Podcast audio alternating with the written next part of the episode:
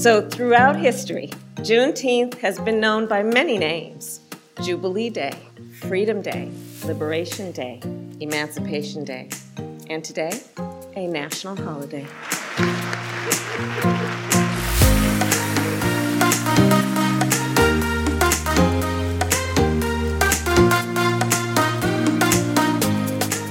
大家好，我是嘴哥，欢迎大家回到达特嘴哥第五炮。今天这片头呢是六月十七号，白宫宣布每年的六月十九号这一天正式成为全国的国定假日。这个六月十九号是什么日子嘞？叫做 June 10th，俗称六月节啦，June 19th，那简称 June 10th。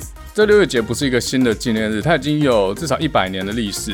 这哪一段历史呢？这历史嘴哥之前在棉花那集讲过了，就美国的内战南北战争，一八六一年到一八六五年。这个内战到一八六五年四月呢，那美利坚联盟国的军队开始陆续投降，打不赢了。但是当时的通讯技术不像现在那么发达，可以升装 AIDS，可能还是用飞鸽传输。四月投降消息，直到六月才传到德州，真的是慢的有点扯。一直到六月十八号，美利坚合众国的军队终于抵达德州，占领了一个叫做 Galveston 的城市。然后隔天六月十九号嘞，Golden Granger 将军发表了第三号将军令，宣布全美国的黑奴终于都获得了解放。就通常打赢的会把侵略叫做解放啦，enforcing freedom。像中国一直想要解放台湾啊，就 free Taiwan，把台湾人从邪恶的美帝和台独绿共手中解放出来，让台湾人跟中国人一样可以享有 WHO 认证的疫苗。虽然说两岸的高官应该都是打 Moderna 或是 Pfizer 啦，呃，两岸一家亲嘛。最近台湾又收到美帝国的两百多万剂莫德纳疫苗，风向变有点乱，笑别人没穿裤子，可能下礼拜就换自己裤子不见了，所以先不要乱讲话。但是解放台湾跟解放奴隶制度本质上完全不一样。这边先自清一下，不然要被道德魔人骂了。好，这里先回到一八六五年的德州，因为美国内战的关系嘞，很多南方奴隶主带着自己的家眷，还有他财产，包含这些奴隶，先逃到德州去避难，远离战火啦。这德州离主要战场比较远一点，所以在一八六五年北方军解放德州的时候，当地有二十五万个黑奴。在六月十九号听到自己被解放这个消息，每个人都高兴到吃手手，无法相信这是真的，自己终于成为了一个自由人。所以这些非裔美国人就很高兴在街上庆祝，终于成为一个自由人嘛。虽然说现在大家也知道，之后接踵而来就是种族隔离政策，人生也没有变得爽多少，还是一样的悲惨。一直到 Doctor Martin Luther King 发起了民权运动之后，才开始有所改变。那这个前面嘴哥讲过，这段有兴趣的自己去听 EP 二十五。好，那所以六月十九号这一天，解放黑奴的 Final Day，就这个 Juneteenth 六月节的最早来源。到了隔年一八六六年呢，在这些重获自由的非裔美国人就在同一天六月十九号这一天，在德州组织了庆祝活动。就刚才最前面那个片头，Kamala Harris 提到的 Jubilee Day，Jubilee 周年庆，就这件事满一周年嘛。但是因为种族隔离的关系，街头上很多地方、很多公园、很多广场是不允许黑人聚集的，所以他们也没办法在这些地方庆祝。我说合法庆祝啦。所以到了一八七二年，很多非裔美国人就集资在德州休斯顿买下了一块地，然后把这块地作为是六月节的庆典用地，也就是现在的 Emancipation Park。刚刚 Kamala Harris 有提到这个字吗？Emancipation Day。所以这个 Emancipation Park 还有 Galveston 就是庆祝六月节最传统的用地。那个 Galveston 其实就在休斯顿附近，很近，开车大概就才一个小时。好，那美国南北战争打完，算是奴隶制度的结束，但是却是种族问题的开始。德州毕竟还是南方州啊，所以很多州法对黑人都极度不友善。有很多非裔美国人就开始往其他地方迁徙，尤其是往西岸。顺着，这些人就把 Juneteenth 或 Jubilee 传递到美国其他地方。六月节之前没有放假，所以一般都是非裔美国人在庆祝这一天。一直到到一九七九年，德州率先把六月十九号定为州立假日。然后到上个礼拜嘞，六月十五号，美国参议院和众院都表决通过。之后在十七号就礼拜四由拜登来签署通过。然后隔天礼拜五，副总统 Kamala Harris 在媒体上面公开发表，就刚才前面那一段，Juneteenth 正式成为联邦假日，也就是全国性的假日。上一个被 promote 成为联邦假日的，就是马丁路德金恩纪念日，那是一九八六年，也就三十多年前的事了。那 Juneteenth 之所以会变成联邦假日，跟去年弗洛伊德案有很直接的关系。弗洛伊德案应该大家都知道，就不这边不多讲了。这是一个政治风向推波助澜的结果。其实跟台湾二二八纪念日有点像。要怎么看呢？你说放假对于这些种族问题有没有实质的帮助？我觉得多多少少还是有啊，但帮助真的非常有限。与其说对种族问题有帮助，还不如说是帮某特定阵营来累积政治筹码。像二八事件嘛，每年泛绿都要靠这天炒一波。美国这边也是一样玩法。我看一些媒体文章啊，《纽约时报》这时候要来算一下川普，说在去年六月十九号这一天，川普在奥克拉荷马州的 Tulsa Oakla 这个地方开始他的竞选连任活动。那说这是川普在跟白人至上主义招手，因为这个地方在一九二一年发生过种族问题产生的暴力事件。有一群白人暴徒去攻击相对富裕的黑人社区，在这暴力事件里面，有一千两百间房子受到毁损，有三百个人受伤。这讲法就有点黑人问号了，因为川普在任何跟黑人有关的节日或者黑人有关的地点做任何事情，在左派眼里应该都是一种歧视吧？不然怎样就要把他们硬凑在一起，做一个软性洗脑？好，那虽然我觉得放假这件事政治利益远大于解决实际的问题，但对于让大家去了解过去的这段历史，多少还是有点帮助。你看这个国国父诞辰和蒋公诞辰纪念日不放假之后，国父就开始换人做，变东瀛霸者李登辉啊，台独教父马英九。那个行宪纪念日不放假之后，十二月二十五号就只是圣诞节而已。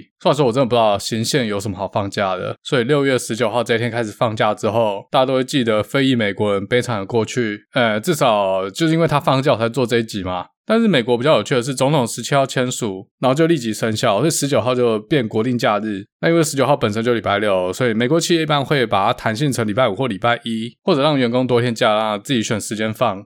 那我们公司的话，就有点不知道，因为 HR 没有讲这件事。那礼拜五是要上班的。那我在群组里面问大家，知道我们到底没有放 Juneteenth，因为这已经是国定假日了。就来这个群组一片寂静，就没有人读，没有人回，这代表什么？代表嘴哥奴性比较重啊。好，所以美国全国性的假日现在来到十一天，其中一月和十一月最爽，有两次。然后三月、六月和八月目前还没有得爽，感觉政府应该要抽到十二天啊，这样平均起来每个月有一天放假。这十一天假里面，跟黑人有关系的节日已经占了三天。第一个就是以前讲过的马丁路德金恩纪念日，在上个月讲过的 Memorial Day 阵亡将士纪念日。那这最初是纪念南北战争里面呃逝去的英灵。之前在 EP 三三里面有讲过南北战争背后的经济利益，那就算他半天好，因为他不够纯，不是全全部都是为了解救非裔美国人的苦难。再来就是最新的六月节，好，所以修正一下，十一天里面已经有二点五天跟黑人有关系。根据二零一九年最新的人口普查，美国人口比例里面十三点四趴是非裔美国人，然后五点九趴是亚裔，十三点四除以五点九大概是二点二七，那我们再把二点五除以二点二七得到一点一，四舍五入就算一天好了。也就是说嘞，在联邦假日里面应该要放一天假来纪念亚裔在美国曾经受过的苦难。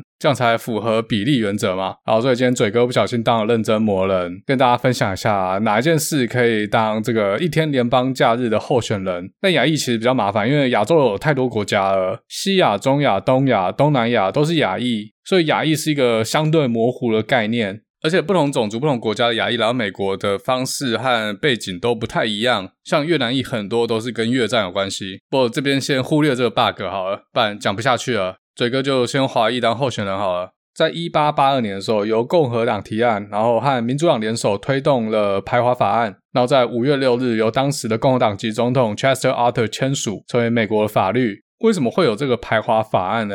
那我们先把时间退回到十九世纪初期。之前 EP 三十一有提到路易斯安那购地案和美国西进策略。那之后这五十年呢，美国加速扩张，一方面干了一堆新土地嘛，然后一方面又有奴隶红利可以吃好吃满，经济一片大好。其中在一八四八年到一八五五年左右，加州的淘金潮吸引了一堆资本家投入劳力来淘金。在 EP 三十有提过，当时的奴隶价格因为惠特尼亚棉机的关系，整个已经飞天了，需求远大于供给啊，所以非常缺工。缺工怎么办呢？当时已经禁止在进口新的黑人奴隶，所以当时美国资本家就把算盘打到了大清国身上。当时的中国沿海有一批好便宜、奴性又高的劳工。的中国三千年的历史，当皇帝的奴隶当习惯了，自然就便宜好用。这些人被进口到美国西岸当劳工。那除了开矿之外，还有呃连接东西岸的铁路需要很多劳力，在非常恶劣的沙漠地区工作。华人最可以吃苦，又最没有议价能力，所以最便宜，马上就接下这些赛亏。而且这些人都是年轻人啊。年轻力壮，比较不会生病，赚钱又要缴税，但是没有美国籍，所以享受不到福利，不会占用医疗资源。在淘金潮结束之后，很多人就开始在旧金山定居，主要就做一些比较低下工作，像是开餐馆或者开洗衣店。好，那时间转回美国南北战争之后嘞，这内战让美国经济大幅衰退。大家有钱赚的时候啊，看亚裔不爽归不爽，反正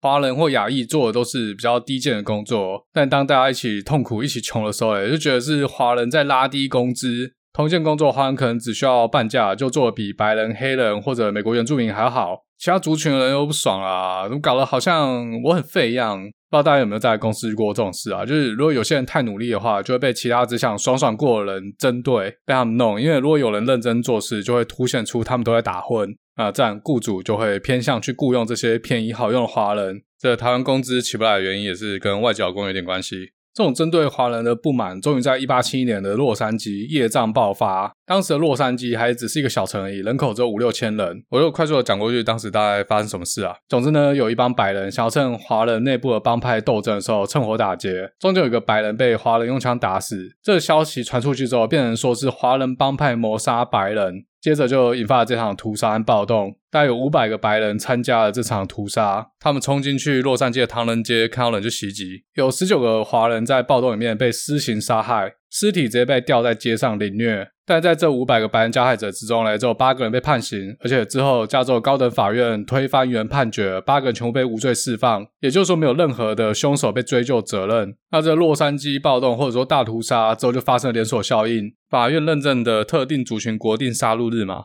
一八七七年旧金山，一八八零年丹佛都发生了反华暴动。之后一八八二年通过这个排华法案，直接升高整个排华情绪。政府都带头反华了，还有什么事不能做的？汤普都说是 Chinese virus 嘛，美国会搞到封城，还有经济大衰退，都有这些在美国的亚洲人害的。这一样的鲁蛇心态啊，这美国人真的很多这种想法啦。玩 Dota 就知道，我通常是玩 support 嘛，要看整张地图，然后想策略。有时候遇到跟我走同条路的 carry 在那边乱玩乱走。位不好好打钱，然后在那边做一些无谓杀人企图，以当时的队伍就不肯杀到人，就好好赚钱打后期就好了。总之呢，就是傻。但这些人就你分析给他听，他也不听哦，他还反过来叫你闭嘴，shut the fuck up。反过来说，support 都不帮他，这样就总帮一起死这样子。能帮都帮啦，帮插眼，帮拆眼，帮拉兵，帮掩护，但你要自己冲进去找死，是我能控制的你。就鲁蛇心态啊，什么事都先怪别人。尤其是嘴哥口音就不是正统美国口音嘛，Fucking Asian, shut the fuck up, go back to your server。好，这先回到一八八二年的排华法案，后面这几年开始在各地发生大规模的反华暴动，像是一八八五年的 Rock Spring 石泉城大屠杀，一八八七年的 Hell's Canyon Massacre 地狱谷大屠杀。左右之前在西雅图那节有讲过一八八五年的 Tacoma 和西雅图的反华暴动，有兴趣的自己去听。那这些事件里面几乎没有加害者被判刑。好，所以这个排华法案内容具体大概是什么？这边稍微讲一下啊，就主要是禁止华人入境，也禁止在美华人拿到美国国籍，也就不准这些在美国生活二三十年的华人规划成美国人。呃，不要以为他是针对中国人而已啦，他针对的是种族，而不是国籍。就是说，如果是一个马来西亚籍的华人，那也是被排除在外。所以啦，中国这个概念真的不得了，真的不是这种国家的概念，是一个民族的概念，强大到连欧美都要在对自己有利的时候借来用，用这套中国的逻辑来看待中国人的定义。这个排华法案一直持续六十年，才因为二次世界大战而被废止。因为二战中美是同盟关系，所以美国在一九四三年搞了一个 Magnuson Act，废除了之前排华法案对华人入境还有入籍的禁令。但是这 Magnuson Act 一样是不承认华人在美国的财产所有权。所以呢，其实华人在美国的帝国史里面扮演了很重要的角色，但是美国当时就拔屌无情，用完就直接丢掉，当时蛮惨的，因为黑人至少他还是美国人，但是在美华人或者华裔，他们连美国人都不是，连保护自己财产权利都没有。以前华人做低下的行业，然后被讨厌，但是现在华人收入已经算是美国各族群里面的前三高了，做高薪行业还是被针对，还是被讨厌。在美国前几高的族群，他们的共通点就是重视教育，或者可以说是爱钱啊，因为重视教育的目的就是要读好的大学，然后念赚钱的科系嘛。早期的华人在非常苦难环境上生存下来，没有政治影响力，也没有强大的祖国当后盾。好看的时候轮不到华人，但时机差的时候，第一个被抓出来当出气筒。不管是一八八二年，还是过了一百四十年后的二零二一年，都没什么差别。他比汉朝没有黑人和白人好，所以如果要靠运动升学，天生体质就被屌打了，路真的很窄，就只能用功念书啦。老一辈的省吃俭用，然后把收入投资在后代。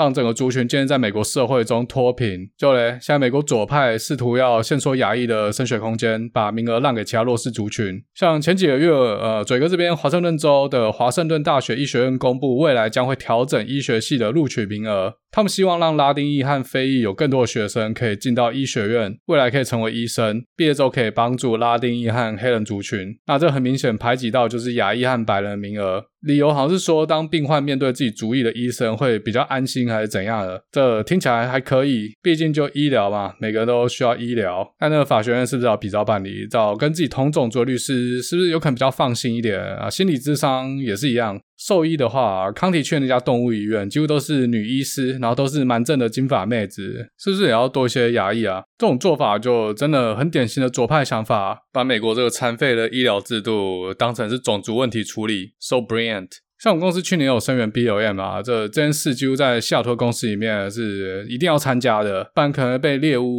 最近因为很多 Asian hate crime，所以公司也找了一个相关的 NGO 的华人讲师来讲华人的历史。中间有一个小组的讨论时间，然后每个人会被随机分派到不同的房间，在房间里面跟其他同事讨论 Asian hate crime 这个议题。那这个是线上的。那我那间是有一个白人的女同事，一个白人男同事，还有一个亚裔，看名字应该是中国人的女同事。三个我都不认识。那这个白人的女同事，她第一个发言，她一开口就是把所有事情都推给川普，说这些 hate crime 都是因为川普说的 Chinese virus 造成的，而且态度就是觉得大家都会同意他，理所当然。然后我就想说，呃，所以刚这个 speaker 在讲美国华人史是有在听吗？从排华法案开始到各地大大小小的屠杀事件，一八七年的洛杉矶大屠杀也是赖给川普吗？所以我也很坦白，我就直接说 I don't agree. I think those Asian hate crime was not caused by a particular word from a particular person like President Trump. I'm not saying Trump has no responsibility, and actually he did make it worse.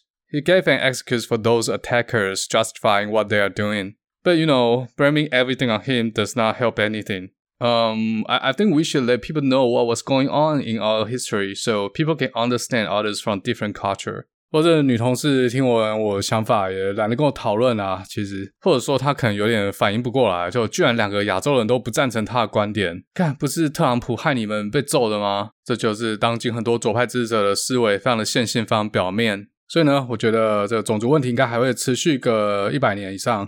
因为面对这个问题，一般人就想要指责别人而已，都跟自己没关系，也不想花时间好好去思考到底问题的所在在哪，然后想办法一步步的慢慢把它解决掉，找一个人，然后自我说服他就是战犯。之后在大选中把他干掉，就觉得自己赢了，一切问题都解决了。好，所以以后这个联邦政府如果要再打种族牌，要再做一些政治操作，或者是再帮我们多放一天假的话，这可以考虑一下这个排华法案。但这个排华法案是五月签署了，而且刚才提到这些屠杀事件，我去查一下月份，都已经有联邦假日了，所以排不进去。只能说可怜呐、啊。好，那这片头的副总统 Kamala Harris 之前嘴哥有提过，拜登把他叫去处理美墨边境的移民问题，这应该是三月的时候的事啊。但这两个月来，其实没看到什么重要的改变。四月底的时候，拜登废掉川普的万里长城计划，啊，把这个经费挪回去国防用途，因为这经费版是从五角大厦那边弄来的。当时川普有说要叫墨西哥付这个万里长城的钱啊，墨西哥不鸟他，这当然的事。所以现在美国不当强国，非法移民问题应该会更严重啊，非法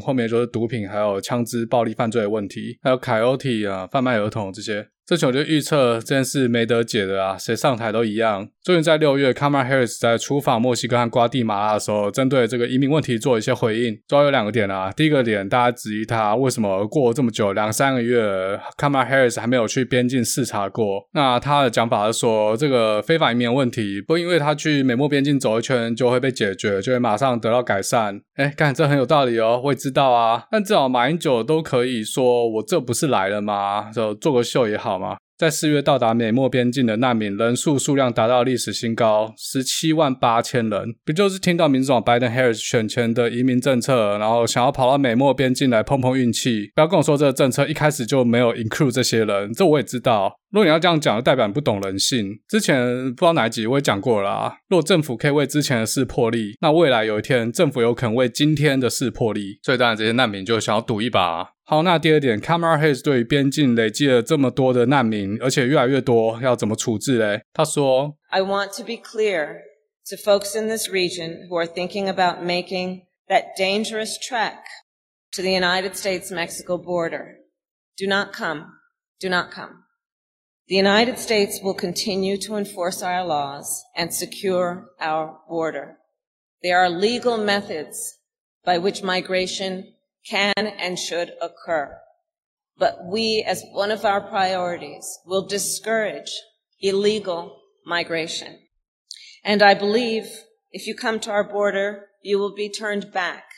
这边很危险，请大家不要再来了。移民有很多合法的管道，我们不鼓励任何非法移民的行为，而且你会被送回去，因为我们严格执行我们的法律。Do not come.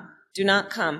Do not come. 这很重要，再帮他重复三次，不要来，不要来，不要来，我看不见你。I don't know what the fuck I can do for you. You'll be turned back. 看，最好是有用啦，这就是呃，民主党想了三个月的策略，叫大家不要来，然后施压这个墨西哥政府，让难民到不了边界。之前嘴哥就已经大胆预测，就是这样做的，嗯，的确就是这样做。Camera Harris 的做法，不知道跟之前川普的做法是有哪里不一样了。而且我记得选前他们还呛川普政府说，这些难民都有选择受到政治庇护的法律权利。哎，所以现在这个权利是突然消失了，是不是？我觉得啊，本来大家是期待民主党政府有能力去解决问题的根本，中美的经济问题啊，飓风，然后气候变化带来的粮食问题，还有疾病 COVID，就解决办法很简单，就是 Do not come, do not come, do not come.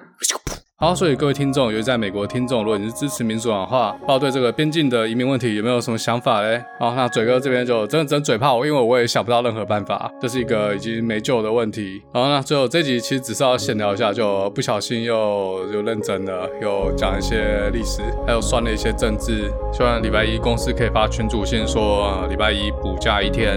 好，那就先嘴到这了，我们下次再见喽。